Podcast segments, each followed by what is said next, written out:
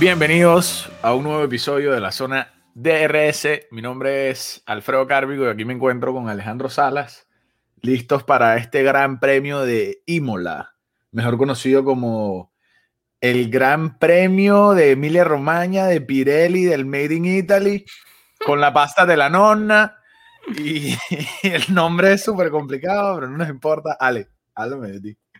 ¿Qué dice Alfred? Este, bueno, un placer de nuevo estar aquí con la zona DRS. Un saludo especial rápidamente al Paquetón Zambrano. Después te comentaré de eso. Tenemos unos negocios pendientes y solamente estoy acercando aquí las posibilidades. Pero bueno, así es. Tenemos un gran premio en, en el autódromo Enzo Edino Ferrari en la Emilia Romana.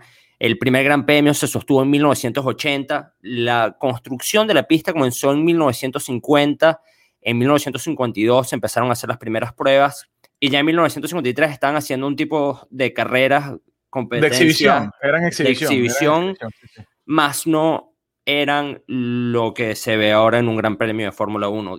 Contaremos con 63 vueltas, 19 curvas, una zona de, una sola zona DRS. Estamos acostumbrados. Así es.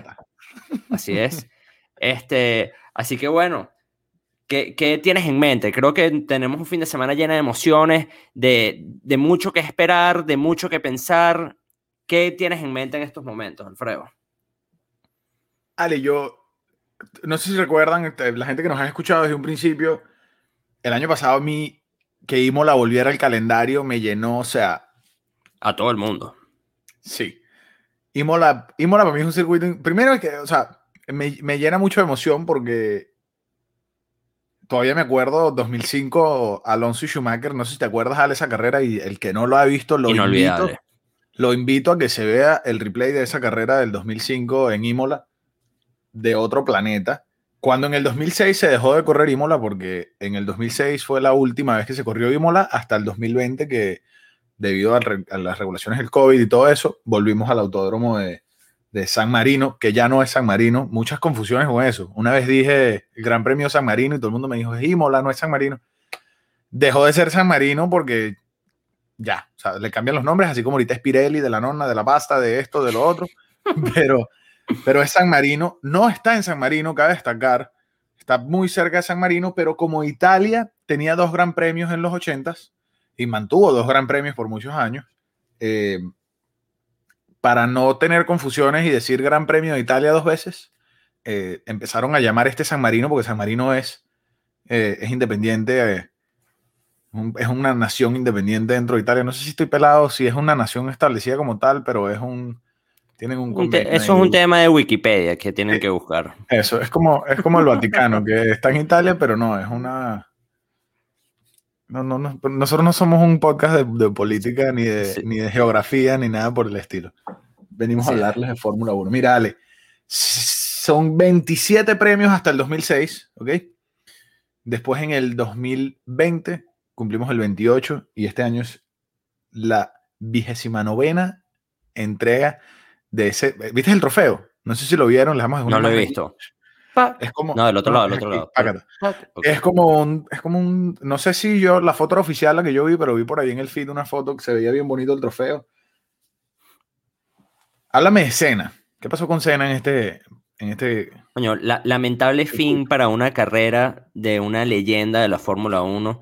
Eh, lamentablemente, el primero de mayo de 1994, en el circuito de Imola, falleció en, en carrera un, una, de verdad que un accidente lamentable, una de las pérdidas más grandes de la Fórmula 1, si no la más grande.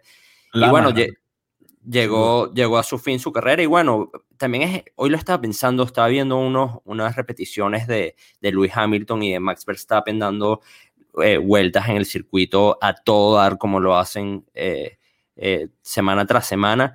Y impresionante las velocidades que, que, que tienen estos vehículos y solamente con pensar que un carro hace más de 20 años atrás tuvo un accidente tan fuerte y las velocidades que llegan los carros ahora, dado también un poco de, lo pone uno a pensar de los riesgos que verdaderamente corren los corredores en, en, este deporte, ¿no?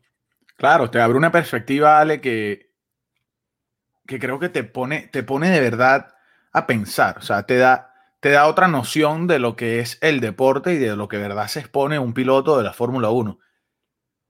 Dos cosas que quiero tocar. La primera, ya sabemos que estamos grabando y ya pasaron las dos prácticas, las dos primeras prácticas de hoy que fueron caóticas. Las caóticas es poco. Red, flag, red flags, este, Nikita más spin hizo de las suyas otra vez. Sí, no es más es, es más spin, ya, de titulado, brother. Se quedó vamos, así. Vamos a hacer una cosa, porque me parece que es justo, ya lo nombraste, entremos en tema de uno con más spin. Verdaderamente veo, vamos a, vamos a quitar la polémica que tenemos atrás de, del joven ruso y hablemos objetivamente de lo que está sucediendo. A mí me parece que es un corredor que tiene un talento, no se le puede negar el talento que tiene, y siento que Gunther Steiner lo dijo, está tratando demasiado. Trying too hard. Sí, sí, Ale, totalmente, totalmente. Está, está tratando de impresionar un, un, un, o sea, él está tratando de, de, de traer una luz hacia él y de traer un, foco hacia él que no existe. Pero y la única manera... no es tanto traerse el foco, sino quitarse el foco más bien. Yo siento que la presión que tiene, los lentes que tienen... No, Ale, no es quitarse el foco, porque si tú lo has escuchado hablando y si tú lo has visto, bueno, se ha, se ha, le ha pegado un poquito la humildad y se le ha bajado y la moral le, ha mejorado en estas últimas, pues, no le queda otra exactamente, pero si tú lo veías hablando antes de que empezara la temporada, era una arrogancia extrema, diciendo que le iba a pasar por encima a Mick Schumacher, hablando de mil y un cosas que se han demostrado, tiene la carrera, el inicio de la carrera más corto en los últimos 10 años de Fórmula 1, una cosa así, o sea, pana, mira, por primera vez, quédate tranquilo el fin de semana, que yo creo que ya eso es lo que le deben estar diciendo en el, en el paddock adentro, quédate tranquilo tu fin de semana, asegúrate en terminar la carrera, asegúrate en terminar tu quali, y no te pongas a llevar el carro, que sabemos que es un traste, porque el carro es un perol, o sea, el carro es una basura, ¿ok? Porque, porque Haas ni siquiera, ni siquiera mantuvo avances en este carro el 2021 y eso se sabe, ya lo hablamos. Entonces, dedícate a no sacarle ni llevar el carro por fuera y por más allá de los parámetros y de los límites que tiene el carro y concéntrate en terminar una carrera y dar un resultado. Fue lo que Schumacher trató de hacer, fue lo que Schumacher ha estado haciendo, ha estado tranquilo. No estás diciendo, wow, el tipo es un fenómeno. No, no. Uno no demuestra que es un fenómeno siendo un duro y, y llevando un carro que es una basura a los límites. Ahí está George Russell Ahí está George Russell, ha tenido consistencia, ha tenido, sabemos que el carro no le ayuda. Cuando llegó su oportunidad, lo pasaron un Mercedes y dijimos, wow. o sea, que ya todos sabíamos que era un monstruo. mira, ¿sabes qué es lo que pasa? Yo siento que lo que estamos viviendo ahorita en la Fórmula 1 en esta etapa en particular es que yo verdaderamente aún siento que la temporada no ha comenzado. Acabamos de tener un break de tres semanas, vamos a tener un break la semana entrante también y después sí vamos por un doblete, dos carreras consecutivas. De hecho, está viendo en las, en las prácticas el carro de Williams y todavía era como que, wow, ya va, espérate, ¿qué es esto? No estoy acostumbrado ni siquiera al livery de los carros del 2021. Ya vamos a empezar a entrar a, a nuestra dinámica, a la que estamos acostumbrados a estar viendo competencias más a menudo. Pero hablando de cosas que no me han sorprendido, Checo Pérez. Creo que obviamente nada más hemos vivido unas prácticas y en verdad lo que importa es lo que se baila el domingo. Lo que se está bailando ahorita, en verdad, irrelevante e insignificante. Pero me parece que es injustificable que en una segunda práctica un Checo Pérez, estando Max Verstappen por fuera, esté por detrás de no tan solo Pierre Gasly en la escudería hermana, sino de los dos Ferrari. Ale, ¿qué opinas? O sea, eh, aprovechando que estás tocando el temita, para que me lo lances una vez. ¿Existe o no existe la maldición del segundo puesto de, Red Bull?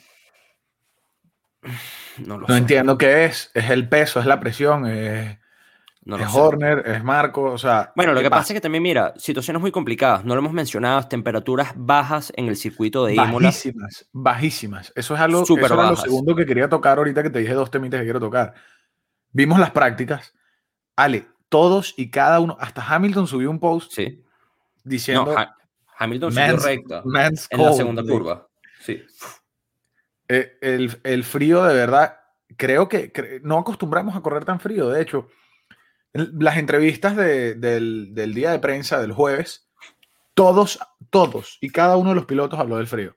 No, y eh, todo el mundo con bufandas. O sea, tenemos, tenemos, tenemos una predicción de clima un poco poco tramposa, por decirlo así. Parece que fuera a llover. Los primeros días había un 80% lluvia. Chequeé temprano hoy. Bajó a 50, 30%, 40%. Ale, te voy a decir algo. La temperatura, bueno, lo, lo hemos dicho siempre, la temperatura es el enemigo número uno de los equipos en la Fórmula 1 y teniendo una temperatura tan alta, tan, tan baja. Tan baja, pero no, me, me- iba, a decir, iba a decir otra cosa y me di cuenta que alta iba a, a cancelar el propósito de lo que estaba diciendo, pero es tan alto el riesgo de perder grip, eh, mantienes el carro más, más frío, que es excelente, pero a la misma vez vas a jugar demasiado con unos cauchos en lo que es, eh, no sé, o sea, siento que hay demasiadas, mil y un No, no. posibilidades todavía. Sin duda alguna, creo que la temperatura, el, el calor, creo que hay más escuderías que son afectadas por el calor. Por ejemplo, vamos a ver un Mercedes súper fuerte, ya lo vimos, un Valtteri Bottas este, de líder en, en la práctica. Eh, creo que, que van a, vamos a ver mucho lo que vimos el año pasado, pero lo que sí estoy seguro que vamos a ver, y lo vengo diciendo hace tiempo, tip para el fantasy, se los digo de una vez, es hora de poner a Pierre Gasly en su eh, parrilla de corredores para, para el fantasy, porque en verdad espero mucho del, del corredor francés este fin de semana. Te lo dejo así. Tip de Alfredo para el fantasy este fin de semana. Carlos Sainz. Carlos Sainz. Bueno, lo vimos por encima de Charles Leclerc en la segunda práctica, por poco, Si pero lo vimos. Si llueve, si llueve el domingo, pónganse los patines para que alcancen a Sainz. Ok, Yo no bueno, sé. Vamos a ver, pare- vamos a ver cómo califican. Ojo, sabemos que dos cosas, dos cosas, ex- hay dos cosas seguras en esta vida. ¿Ok? La muerte y la maldición de Verstappen en Italia. ¿Ok? Uf, qué- O sea, es increíble como Max pisa suelo italiano y, y- y se le, o sea, se le doble DNF el año pasado. doble DNF el año pasado y los años anteriores cuando corrió, creo que fue F3, 2014, creo que era esto. También tuvo tres DNFs en, en- en Italia en, en su carrera, en su carrera más atrás. O sea, ya empezó ese temita, empezó, empezó a, a- a agarrar esta bola de nieve, empezó a agarrar momentum y empezó a agarrar más peso de que o Max rompe la maldición este fin de semana con Italia, o bueno, en el próximo Gran Premio de Italia esta temporada, o ya, o sea, o se va a volver algo. eh, eh, Ya, lo- se lo va a sí convertir en algo que le va a empezar a afectar en la cabeza, en mi opinión. Si tú tienes Me encantaría que- 500 veces, si tú Me encantaría 500 que veces, Creo que es- estamos teniendo problemas de conexión. Estamos teniendo problemas de Sí. conexión. ¿me escuchas? Te escucho. Adelante. Yo creo que 500 sí, veces. sí, sí, sí, o sea, si si, tú, si tú 500 veces repites el mismo ciclo en un mismo sitio, la gente empieza a hablar de eso, de que es una debilidad, de que esto, lo otro. Va a pasar como pasó con Alex Albón y su puesto en Red Bull. Una presión y una cosa que se le va a meter en la cabeza al 100% a, a Max. En mi Quiero que sepa que estás, estás hablando de mi tigre, estás hablando de mi león, estás hablando de mi tipo. A Max Yo. Verstappen no. Mira, pero sabes que sí escuché eh, y, y lo, lo, lo pensé mucho, lo analicé. Max Verstappen no está acostumbrado a tener la presión encima para ganar un campeonato desde hace muchísimos años. Tú, por ejemplo, tienes un Lando Norris que ha estado en peleas por campeonatos recientemente, un eh, George Russell que ha estado en peleas recientemente por un campeonato. Creo que en el dado caso de que Red Bull se monten los patines y empiece a dar resultados fin de semana tras fin de semana en las etapas culminantes del campeonato, creo que va a Se ser bastante crítico eso. va a, ser- va a afectarle, va a afectarle. Pero bueno, Ale, si hay, algo, si hay algo que seguro es que el domingo, en mi opinión, yo siendo Max Verstappen, no me iría tanto a los límites, No. sino que daría un resultado consistente. Sí, este, este Yo, es el, este es el, el teniendo- P6 que tuvo el año pasado, ¿te recuerdas? Él tuvo Correcto. o DNF o P6, P3, P2 o P1. Vamos por el Por P6. eso.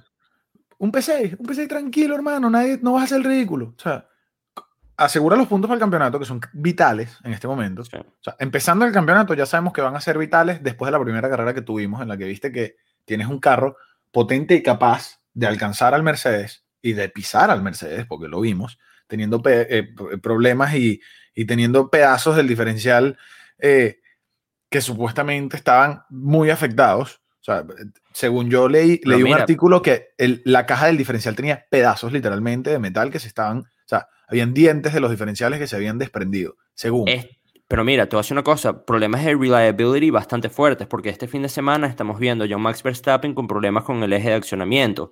Entonces, me, me, está preocupando un poco la situación que está teniendo Red Bull. Siento que en verdad dentro de la parrilla son los probablemente los mecánicos más competentes en, el, en cuanto a superar problemas y superarlos rápido. Lo vimos el año pasado una vez tras otra. Así que bueno, creo que tenemos un fin de semana lleno de emociones, puede pasar cualquier cosa sospecho un podio inesperado. Un tercer lugar importante, especialmente si le metemos la lluvia. No solo tenemos la lluvia, sino que tenemos el tema de la temperatura. Van a haber varios DNF. Así que creo que las cosas se pueden poner bastante interesantes. Ojo con Fernando el fin de semana. Ojo con Fernando el fin de semana. Si llueve, eso se va a poner bueno. Si llueve, esto va a ser como fue Turquía eh, el año pasado. Inolvidable. Turquía, Turquía el año pasado fue inolvidable. O sea, para mí, hasta el día de hoy, el premio más emocionante. Mm, sin duda. Podio, podio de, de, mi caballo Seb, pero. Eso me pareció, me pareció uno de los. Bueno, no solo eso, sino que también fue. Este, el, rompió el récord Louis Hamilton de, victorias. Entonces, y con Checo Pérez y, y Sebastián Vettel compartiendo podio que me pareció las personas perfectas para que compartieran ese podio. Perfecta, perfecta. Pero bueno, nos estamos descarrilando. Creo sí, que. correcto, correcto. Pero bueno, vamos a mira. Focalizar factores, factores importantes para el fin de semana. Antes de irnos, cerramos con lo siguiente. Ojo con la lluvia. Si llueve, va. O sea, todo lo que se hizo hoy y se hará mañana va a ser totalmente descartado para una carrera del domingo con lluvia. Totalmente. Eh, segundo, atento al manejo de, de los pilotos basado en temperaturas y componentes de cauchos. Va a ser vital, vital, en mi opinión, la estrategia con los cauchos este fin de semana, basado en las temperaturas que estamos viendo. Muy atentos en la etapa de calificatoria, en la segunda calificatoria específicamente en Q2, para que vean qué tipo de neumáticos están utilizando, aunque si empezamos con lluvia, eso no va a importar, pero de todas maneras va a, ser, va a ser crucial. Me encantaría una lluviecita así, tres cuartos de carrera.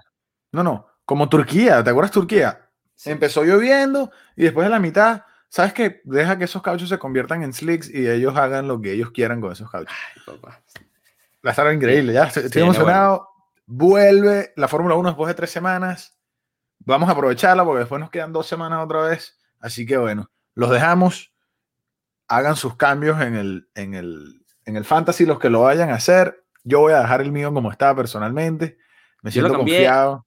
Yo cambié nada más el, el Turbo Driver. Cambié mi Turbo Driver. Y se los digo aquí para que cojan datos. Aprendan de la gente que sabe, mi pana. Agarras tu Pierre Gasly y le pones tu Turbo Driver a Pierre Gasly y ya. Láncenle un mecate, Ale, que se fue volando. wow, increíble. Vaya, lo me despido. Pues. Hasta luego.